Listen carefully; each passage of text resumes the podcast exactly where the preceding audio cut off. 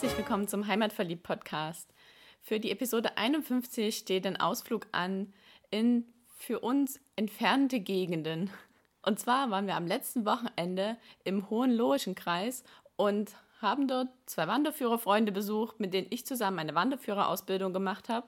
Und das war auch der Ort, wo wir letztes Jahr zusammen unsere Wanderführerausbildung gemacht haben. Und so haben wir lange mit uns gerungen, sollen wir echt bis dort hochfahren, weil von Herrenberg bis nach Niedernhall, dort startete nämlich unsere Wanderung, ist es schon ein ganz schönes Stück. Aber wir haben ja ein Busle und waren Freitagabend eh schon in Esslingen und da haben wir gesagt, komm, wir fahren jetzt über Land. Freitag auf der Autobahn ist eh immer Stau. Lass mal gucken, was es hier so gibt. Und die Ostalb, die kennen wir beide kaum. Und so sind wir dann Freitag losgefahren und ja, auf einmal standen wir unterhalb vom Hohen Staufen. Und das war aber auch nur, weil die Straße, die wir fahren wollten, gesperrt war und wir so mit Umleitung fahren mussten. Und da waren wir beide total beeindruckt und haben gesagt, komm, jetzt bleiben wir hier. Und haben geparkt und haben einfach mal den Hohen Staufen bestiegen. Und das war ja genau das, wie wir uns unsere Busse leben oder unsere, ja, wir erkunden das Ländle Tour vorstellen. Wir sehen was, wir halten an, wir erkunden das ja, und dann war es eh finster, als wir runterkamen. Dann haben wir so ziemlich unterhalb, beziehungsweise mit Blick auf den hohen Staufen auf einem Feld übernachtet und sind dann am nächsten Morgen erst weitergefahren. Und dann waren wir halt Samstag früh um 10 in Niedernhall und haben uns dort mit dem Olli getroffen. Und den Olli, den kennst du auch schon, weil das ist nämlich der Hobbywinzer, den wir in der Episode 11 interviewt haben. Ja, und natürlich waren wir bei seiner geführten Wanderung auch in seinem Weinberg, beziehungsweise in einem der Weinberge dort und haben den Wein verkostet, wo seine Trauben auch mit drin sind.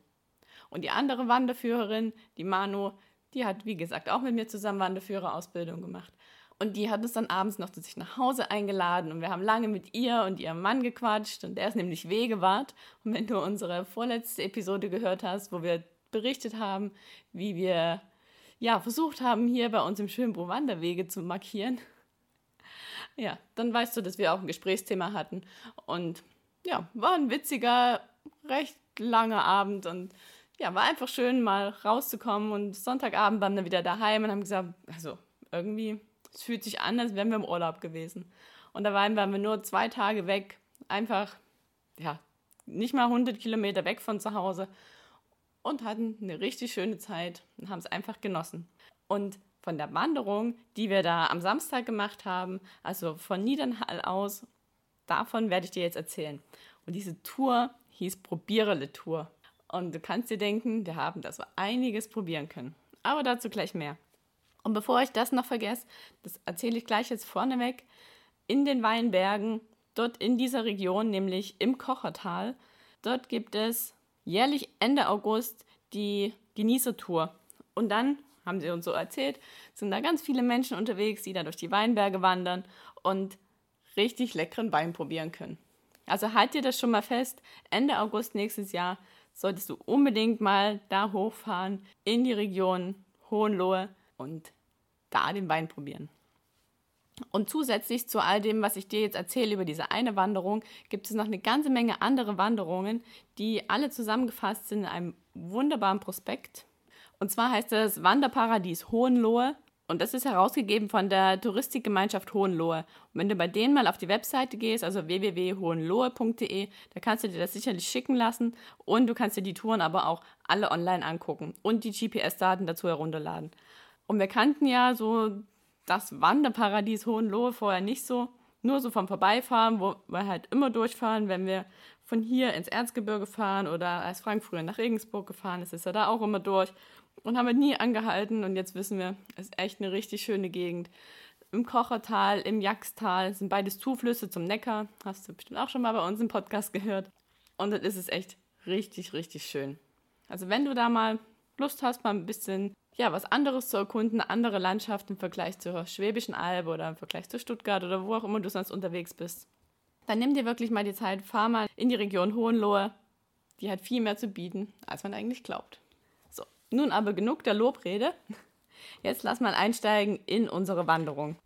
Die Wanderung haben wir natürlich wieder mit Komoot aufgezeichnet, findest du in den Shownotes, beziehungsweise ziemlich ähnlich ist die Tour auch von der Touristikgemeinschaft ausgeschrieben und zwar ist es die Tour 6 im Wanderparadies Hohenlohe. Und die nennen es Wein, Wald, Wasser, Wandern. Und das stimmt auch. Also wir hatten Wein, den wir gesehen und verkostet haben. Wir sind durch den Wald gelaufen. Wasser haben wir gesehen, als wir die Kocher mal überquert haben und dann auch ein Stück an der Kocher entlang gelaufen sind. Und ja, gewandert sind wir sowieso. Und mehr Wasser hätten wir noch haben können, wenn wir am Ende der Wanderung ins Solebad Niedernhall eingekehrt werden. Was wir aber nicht gemacht haben, sondern lieber essen gegangen sind in das Gasthaus Rose, was auch der Olli als sein Geheimtipp in der Region empfohlen hat. Und es war wirklich gut. Also es ist ganz anders, als ich es mir vorgestellt habe. Ich dachte, so eine kleine, urige Dorfkneipe, aber nein, es war klein und es war urig, aber doch recht modern und hell und war echt lecker. Können wir empfehlen, wenn du mal in Niedernhall bist und dort gut essen gehen willst. Aber jetzt zur Wanderung. Getroffen haben wir uns in Niedernhall an der Stadthalle. Dort kann man gut parken und dann sind wir von dort aus losgelaufen. Der Weg führte dann durch die historische Altstadt, auch entlang der richtig massiven Stadtmauer, die 700 Meter lang ist. Wir haben die alte historische Kälte gesehen und sind dann ordentlich bergauf gestiegen. Niedernhall liegt übrigens auf 200 bis 400 Meter über Meeresspiegel und die Stadthalle liegt auf 260 Meter über Meeresspiegel. Und bei der Wanderung sind schon ein paar Höhenmeter dann zu bezwingen gewesen. Es ging immer mal wieder hoch und runter. Der höchste Punkt liegt bei 450 Meter, also knapp 200 Meter höher als der Ausgangspunkt. Und ja, es ist ein ordentlicher Anstieg dabei, nämlich gleich am Anfang. Psst, erzählt niemand, der mitgeht. Also in den ersten zwei Kilometern hast du schon 160 Höhenmeter zu überwinden, nämlich aus Niedernhall den Berg hoch dann über die Landstraße und immer weiter hoch, bis du auf eine Hochfläche ankommst. Was ich noch gar nicht verraten habe, ist, dass die Wanderung ungefähr 16,5 Kilometer lang ist. Also eine richtig schöne Tageswanderung, wo es dann auch ja, genügend Zeit gibt, um zwischendrin was zu erkunden und was zu verkosten. Also gut, wir sind von Niedernhall losgelaufen, schön den Berg nach oben und sind dann auf der Hochfläche angekommen, wo wir dann auch ziemlich schnell am früheren Jagdschloss der Herren von Hohenlohe angekommen sind. Das Jagdschloss wurde 1550 erbaut und ist heute im Privateigentum der Familie Wirth. Hast du sicherlich schon mal gesehen an der Autobahn oder wenn du ein bisschen handwerklich begabt bist, weißt du, dass Wirth Schrauben herstellt. Und auf dieser Hochfläche und direkt an dem Jagdschloss dran ist auch ein Demeter-Hofladen, nämlich das Hofgut Hermersberg. Und dort sind wir dann eingekehrt und haben erstmal im Laden ein bisschen geshoppt. Die haben eine riesengroße Auswahl an vielen leckeren Sachen. Die betreiben seit 30 Jahren biologisch dynamische Landwirtschaft und schlachten sechsmal im Jahr selber. Somit kann man halt auch Wurst und Fleisch aus der eigenen Schlachtung kaufen. Und sie machen auch ihren eigenen Apfelsaft. Also man kann naturtrüben Apfelsaft von den Streuobstwiesen kaufen. Und sie haben auch ein Backhaus dran, das wir dann noch besichtigen konnten, wo sie zum Beispiel Holzofenbrot backen. Und dann, damit es im Laden noch ein bisschen mehr gibt, haben sie auch Erzeugnisse von Demeter- und biozertifizierten Herstellern aus der Region, zum Beispiel Obst und Gemüse. Sie haben noch andere Milchprodukte, sie haben Käse, Quark, Eier, regionale Weine. Und was sie dann auch noch zusätzlich haben, ist ein kleines Sortiment an ausgewählter Naturkosmetik, Tees und auch Schokolade. Da haben wir natürlich auch was mitgenommen. Ja, und dann durften wir dort auf dem Hofgut das Backhaus besichtigen, wie schon gesagt, und haben dann auch einiges an Backwaren kosten dürfen mit Wurstsorten, die sie dort selber hergestellt haben. Und diese, dieser Bereich, wo wir dann saßen, so im Garten mit Ausblick in die Weite und ja, es war einfach richtig schön gemütlich. Und dort kann man sich auch mit Vereinen oder mit Familien anmelden und kann dort, ja, es sich einfach gut gehen lassen. Also wenn du da mal Lust drauf hast, dann schau mal auf der Website vom Hofgut Hermersberg vorbei. Und nachdem wir uns dann dort gestärkt hatten, sind wir wieder ein Stück zurückgelaufen auf dem Weg und unsere nächste Station hieß Giebelhöfe. Und die Giebelhöfe sind ja Bauernhöfe. Wenn man da auf der Website mal schaut, das sind drei Familien, die die Giebelhöfe darstellen und wir waren bei der Familie Lutz. Und das ist ein recht junges Ehepaar. Die haben dort hauptsächlich Rinder und Mastschweine. Und da haben wir uns recht lange aufgehalten. Wir waren im, im Kuhstall, haben uns angeguckt, wie die Kühe dort so den Tag verbringen. Also die sind im Stall, aber können dort frei rumlaufen. Haben weiche Matten, wo sie sich drauflegen können. Im Boden ist vorgesehen, dass alle Exkremente gleich durchfallen, also dass sie nicht in ihrem Dreck stehen müssen. Es gibt auch kein Stroh. Somit ist es auch, sagen wir mal, recht hygienisch. Und dort konnten wir dann wirklich alle Fragen stellen, die wir Stadtkinder so hatten, so zum Thema Milch, wie funktioniert das mit der Kuhhaltung, wie bekommen die ihr Futter, wie ist das mit der Marke, die sie im Ohr haben, wann bekommen sie die, tut das weh oder merken die das gar nicht. Und waren dann später auch noch bei den Mastschweinen und haben uns das da angeguckt. Und da haben wir gelernt, dass die, die Ferkel von einem anderen Bauern kommen. Die kommen mit ca. 30 Kilo zur Familie Lutz und werden dann dort gemästet bis auf 120 Kilo, bis sie dann zum Schlachter gehen.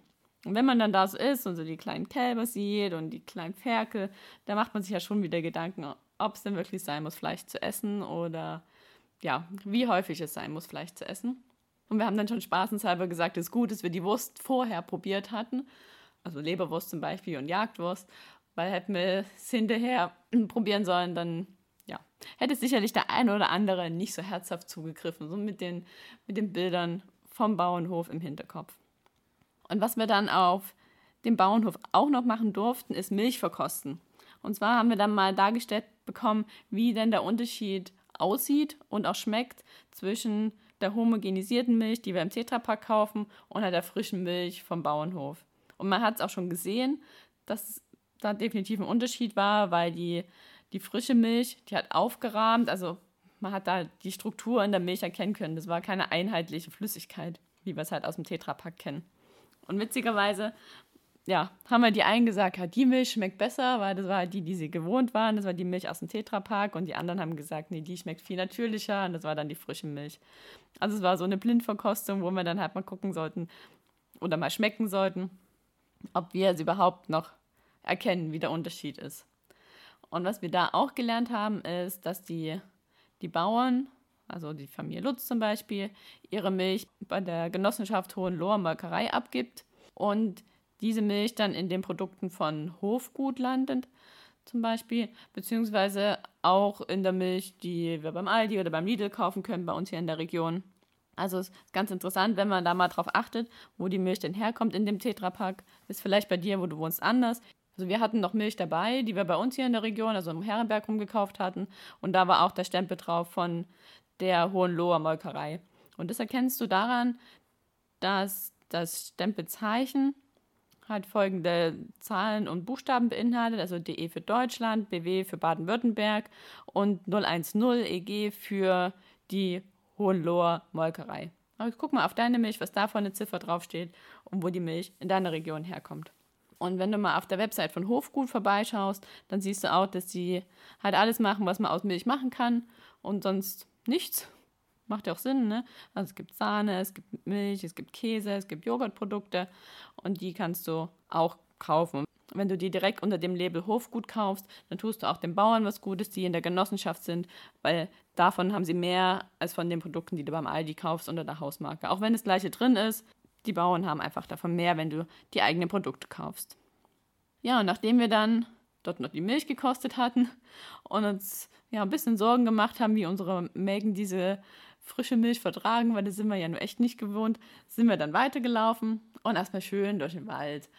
Das war eine echt schöne Strecke. Da ging es auch ordentlich bergauf und wieder ein bisschen bergab und wieder bergauf. Also es ist eine Tour, die echt schon ein paar Höhenmeter hat und dementsprechend nicht so eintönig ist, wie man sich vielleicht vorstellt, wenn man so auf der Autobahn durchs Hohenloher Land fährt. Da ist ja gefühlt alles flach, aber so ist es tatsächlich nicht. Durch die Täler und die Weinberge dort geht es schon einiges hoch und runter. Ja, und nachdem wir dann so in etwa neun bis zehn Kilometer unterwegs waren, ging es ordentlich bergab. Denn da sind wir dann in Lipfersberg reingekommen und dann auch weiter nach Ingelfingen gelaufen. Und in Ingelfingen, da hat ein Bollerwagen auf uns gewartet, nämlich mit Weinen, die ja, die Trauben von Ollis Weinbergen beinhalteten. Und diesen Bollerwagen, den haben wir dann mitgenommen, bis auf den Weinberg hochgezogen und dann standesgemäß unterhalb vom zweitgrößten Holzfass Europas, nämlich dem Ingelfinger Fass, verköstigt. Und dieses Fass wurde vom Unternehmer Fritz Müller veranlasst, also er hat es bauen lassen. Und das beinhaltet ein Weinbaumuseum und liegt auch am Weinlehrpfad. Also wenn du dort mal unterwegs bist und du siehst Wanderwegschilder mit einer roten Traube auf weißem Untergrund, dann weißt du, du bist auf dem Weinlehrpfad. Und dieses Fass, also mit dem Weinbaumuseum, das ist von außen verglast, also man kann da reinschauen und zusätzlich ist es noch zweimal im Jahr geöffnet, um es ja von innen auch zu besichtigen. Das wurde 2002 erbaut und als wir jetzt da waren, war es leider eingerüstet, weil da was saniert werden musste. Und es ist ein echt großes Fass mit einer Höhe von 9,40 Meter und einer Gesamtbreite von 18 Metern. Und das Fassvolumen sind 716,5 Kubikmeter. Also ganz schön groß. War kein Wein drin, aber den Wein hatten wir ja selber dabei. Ja, und wir haben dann den Fürstenfasswein verköstigt, hatten einen Rosé dabei und einen roten, einen Dornfelder und noch ein bisschen Brot hatten wir auch vom Hofgut Hermersberg. Und so haben wir es uns einfach richtig gut gehen lassen. Der Olli hat noch ein bisschen was zum Weinbau erzählt und wir konnten auch da wieder alle Fragen stellen. Und es ist echt viel wert, wenn man mit Leuten unterwegs ist, die sich auskennen, wie auf dem Bauernhof, die Familie Lutz oder wie der Olli, der sich mit dem Weinberg auskennt, wo man einfach mal fragen kann, was einen schon immer mal interessiert hat. Also Appell an dich, wenn du die Möglichkeit hast, stell einfach alle Fragen, die du gern fragen willst. Wenn es die Leute dann irgendwann nervt, werden sie schon sagen. Aber nur so können wir ja lernen, wenn wir die Fragen stellen, die wir haben. Ja, und vom Ingelfinger Fass ging es dann noch ein Stück durch den Weinberg und dann auch bergab Richtung Griesbach. Und Griesbach schreibt sich mit C. Wenn man es nicht kennt, ist es halt irgendwie ein bisschen befremdlich, aber wenn du es mal googelst, Griesbach mit C. Und Griesbach ist gerade für Wanderfreunde und für den Schwäbischen Albverein ein ganz besonderer Ort, denn der langjährige Vorsitzende Georg Fahrbach ist dort geboren. Und Georg Fahrbach war Vorsitzender vom Schwäbischen Albverein von 1939 bis 1973. Und auch in Gedenken an Georg Fahrbach hat man einen Wanderweg angelegt. Und wie sollte es auch anders sein? Es ist der Georg Fahrbach Weg. Und er geht von Griesbach bis Stuttgart. Also entlang seiner Wirkungsstrecke als damaliger Bankdirektor. Und dieser Weg ist auch ausgeschildert Du erkennst ihn am weißen Wanderzeichen mit roten Balken und da steht drüber GFW für Georg Fahrbach Weg. Und den kannst du dann auf 127 Kilometern von Griesbach bis Stuttgart wandern. Die Tourdaten dazu findest du auch alle über den Alpverein, beziehungsweise gibt es da auch einen schönen Flyer dazu, den wir jetzt gerade erst auf der Neckarwoche selber entdeckt haben. Und schon sind wir da, wo der Georg Fahrbach Weg auch ist. Also es ist immer wieder schön, wenn man da mal was sieht und dort mal irgendwo was liest und dann auf einmal steht man davor und denkt, ach, da ist er. Das ist immer wieder auch für uns eine echt schöne Sache. Und es gibt noch so, so, so viel zu entdecken. Und ja, nachdem wir dann in Griesbach waren, haben wir über eine alte große Steinbrücke den Kocher überquert und sind dann am Kocher entlang bis nach Niedernhall zurückgelaufen und am schon genannten Sodebad vorbeigekommen. Und in dem Solebad kann man im Vorbereich ähm, Wasser kosten, also das Salzwasser, was da direkt aus dem Grund kommt und auch Nicht-Salzwasser, also Süßwasser sozusagen. Und wenn es für dich passt mit deiner Wanderung, dann ja, mach auch gerne mal einen Stopp im Solebad und lass dich noch nach der Wanderung verwöhnen und entspann dich einfach im Solebad. Wie schon gesagt, haben wir nicht gemacht, sondern sind bis ganz zurückgelaufen, bis zur Stadthalle und sind dann gleich da um die Ecke im Gasthaus Rose eingekehrt und haben noch standesgemäß Maultaschen und Kässpätzle gegessen, noch in Weißherbstschorle getrunken und sind dann gemeinsam mit der Manu und ihrem Mann zu ihnen nach Hause gefahren und wie schon gesagt, haben uns dann nochmal über das Ausschönen von Wanderwegen ausgetauscht. Und da haben wir auch dieses tolle Heft bekommen, aus dem ich jetzt gerade ein bisschen was schon mit erzählt habe, nämlich das Wanderparadies Hohenlohe.